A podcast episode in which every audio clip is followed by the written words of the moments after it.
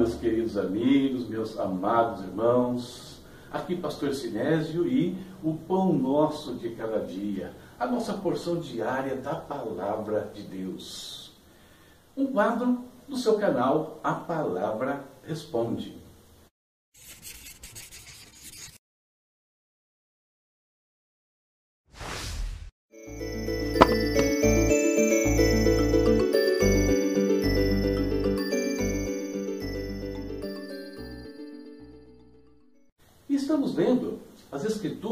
Em ordem cronológica, no plano anual. Ontem lemos Êxodo capítulos 11 ao 13 e hoje Êxodo capítulos 14 ao 17. Baseado nesses três capítulos, melhor, quatro capítulos, o tema da nossa reflexão hoje é esse aqui, ó. Quando Deus fica para trás. O que acontece quando nós não conseguimos mais contemplar o Senhor indo adiante de nós? Quando Deus fica para trás, o que acontece conosco? O texto é isso aqui, ó. A seguir, o anjo de Deus, que ia à frente dos exércitos de Israel, retirou-se, colocando-se atrás deles. A, de, a coluna de nuvem também saiu da frente deles e se pôs atrás, entre os egípcios e os israelitas. Eis do capítulo 14, versículo 19, e a parte A do versículo 20. Queridos, Israel havia saído do Egito. E diz o texto que eles marchavam triunfantemente. Já tinham escapado da escravidão e estavam no rumo de Canaã e por isso marchavam triunfantemente. Que é o nosso contexto. Nós estamos hoje neste mundo aqui, né? Nós vimos aí simbolizado pelo Egito, e estamos marchando rumo à nossa Canaã celestial. Por isso também devemos marchar triunfantemente. Por quê? Porque nós estamos indo para uma cidade que João descreve de uma maneira maravilhosa, ruas de ouro, portas de pérola, a cidade parece um cristal, ela é enorme. Né? A, a, a descrição que é feita dentro do Apocalipse, ela é ali o lugar da presença de Deus. Estamos indo para um reino que de verdade nós não conseguimos aquilatar o tamanho dele, e nem poderíamos. Por isso, queridos, a nossa marcha tem que ser triunfante. Nós não estamos, não somos derrotados, nós somos mais que vencedores e sabemos o que nos espera ao final. Israel estava nessa marcha. Porém, eles receberam algumas ordens inusitadas do Senhor. Deus mandou eles ir para um lugar ali, é, próximo a Pia Airote.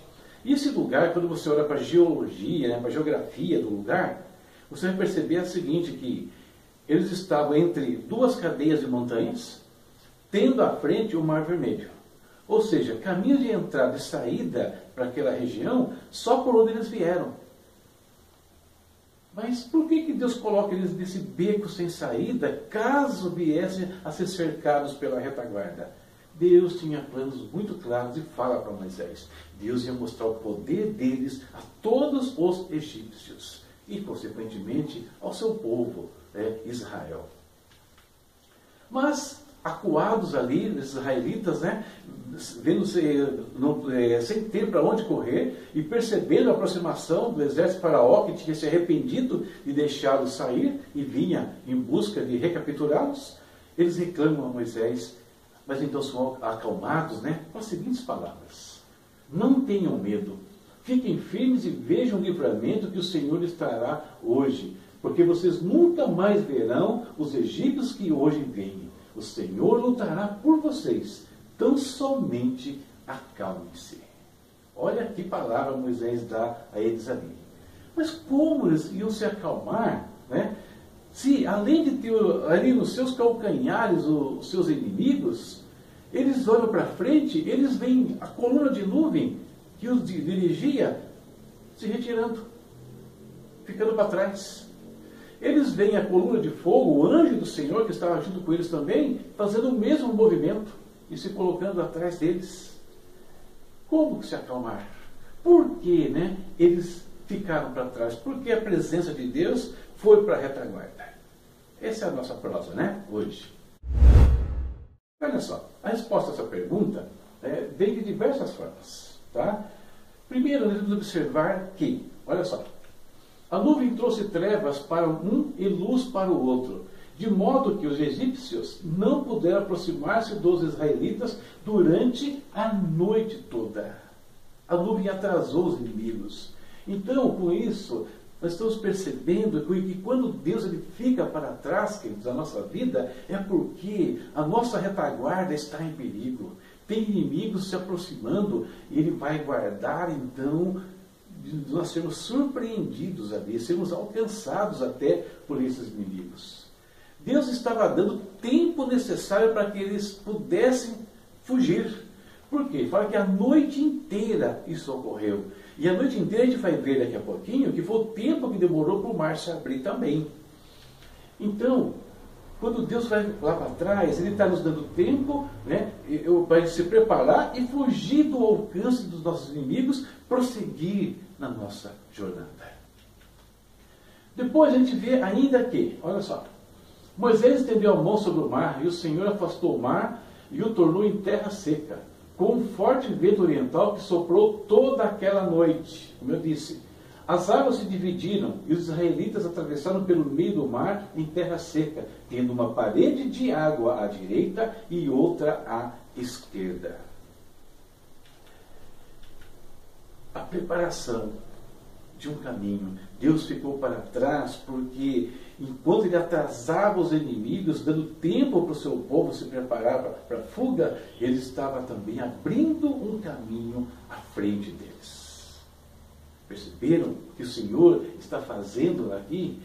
E depois que essa aquela crise passa, Deus retoma a dianteira. A coluna de nuvem, a coluna de fogo, novamente ficará à frente do povo. E nós vamos ver isso né, na sequência da leitura do livro de Êxodo. Portanto, meus amados, quando parecer na sua vida que Deus sumiu, né? que Deus não está mais à sua frente, tenha certeza, Ele está guardando a sua retaguarda. Tenha certeza disso. E se você der uma olhadinha lá para trás, como os israelitas olharam, você vai ver ações dele evitando que o mal te atinja.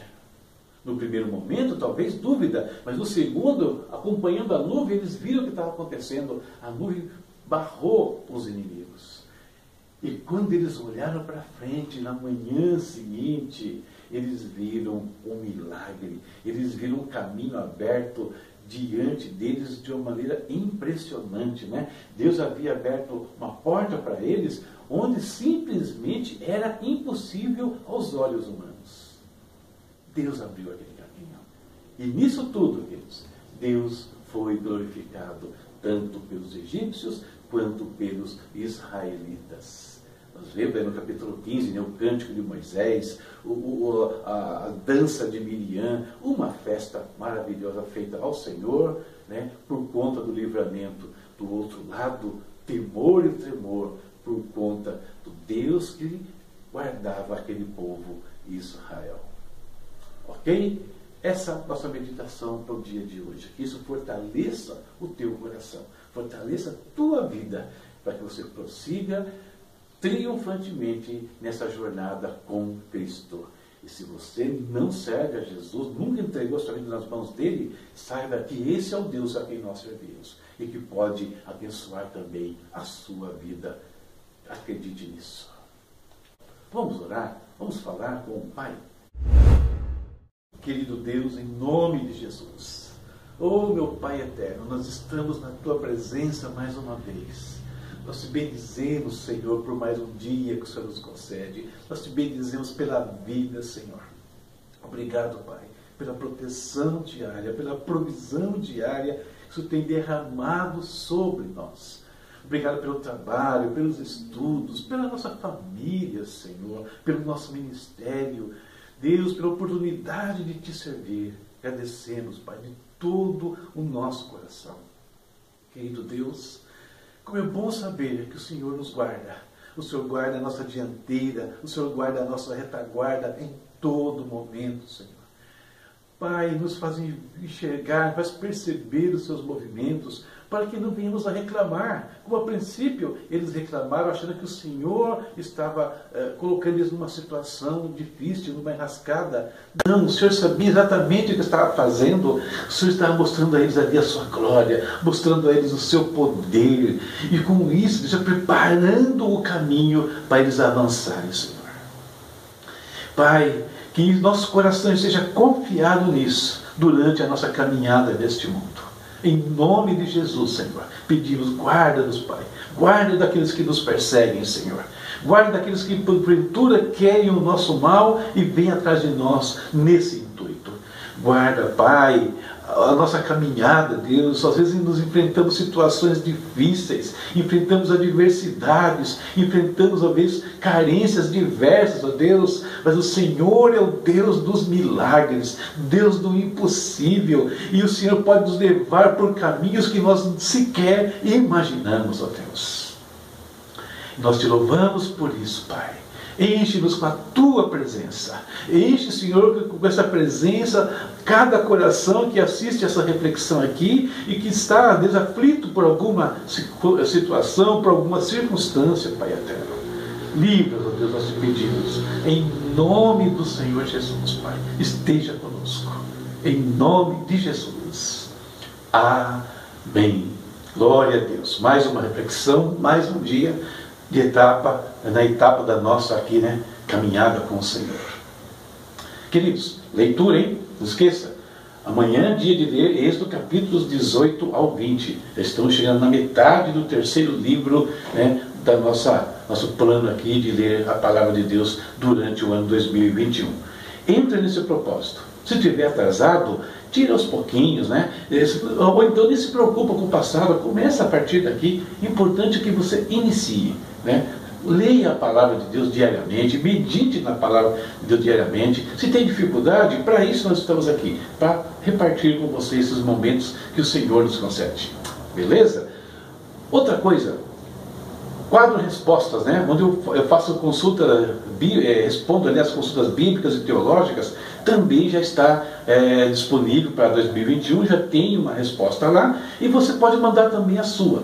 Tá? Tem alguma dúvida da Bíblia? Quer consultar uma questão de teologia? Manda aqui para a gente. A gente vai gravar um vídeo também aqui, semelhante a esse, e vamos procurar responder a sua pergunta e contribuir com o seu conhecimento e crescimento na palavra do Senhor. Deus abençoe a sua vida, a sua casa e a sua família. E até a próxima, se Deus quiser. Olha os nossos recados, hein? Não se esqueça. Nos ajuda aí. Tchau, tchau. São os canais pelos quais você pode interagir conosco. Tem o nosso canal que é o nosso carro-chefe aqui, tem o nosso portal, tem também as minhas redes sociais, Facebook, tem o Instagram, tem o, o, Twitter, você pode nos seguir também nessas redes, tá bom? Os principais endereços estão aí na sua tela. Não deixe de falar conosco, enviar seus pedidos de oração, as suas consultas teológicas, ou enfim, às vezes apenas um alô, um abraço, o que você quiser. Beleza? Então use os nossos canais e interaja conosco. Olá, mais uma vez aqui e para falar do meu espaço no Hotmart, uma plataforma que comercializa produtos digitais. O link está aqui na sua tela e acessando você vai encontrar todos os livros que eu já editei ali, né, que eu tenho publicado sobre diversos assuntos, comentários bíblicos, vida cristã, discipulado, enfim, e outros que ainda estão por vir. Então acessa lá, vejam se tem alguma coisa que interessa, que você precisa né, nesse momento e, se interessar, invista na sua vida espiritual, ministerial. Fazendo isso, você está também investindo no nosso ministério. Muito obrigado pela sua atenção mais uma vez. Até a próxima, se Deus quiser.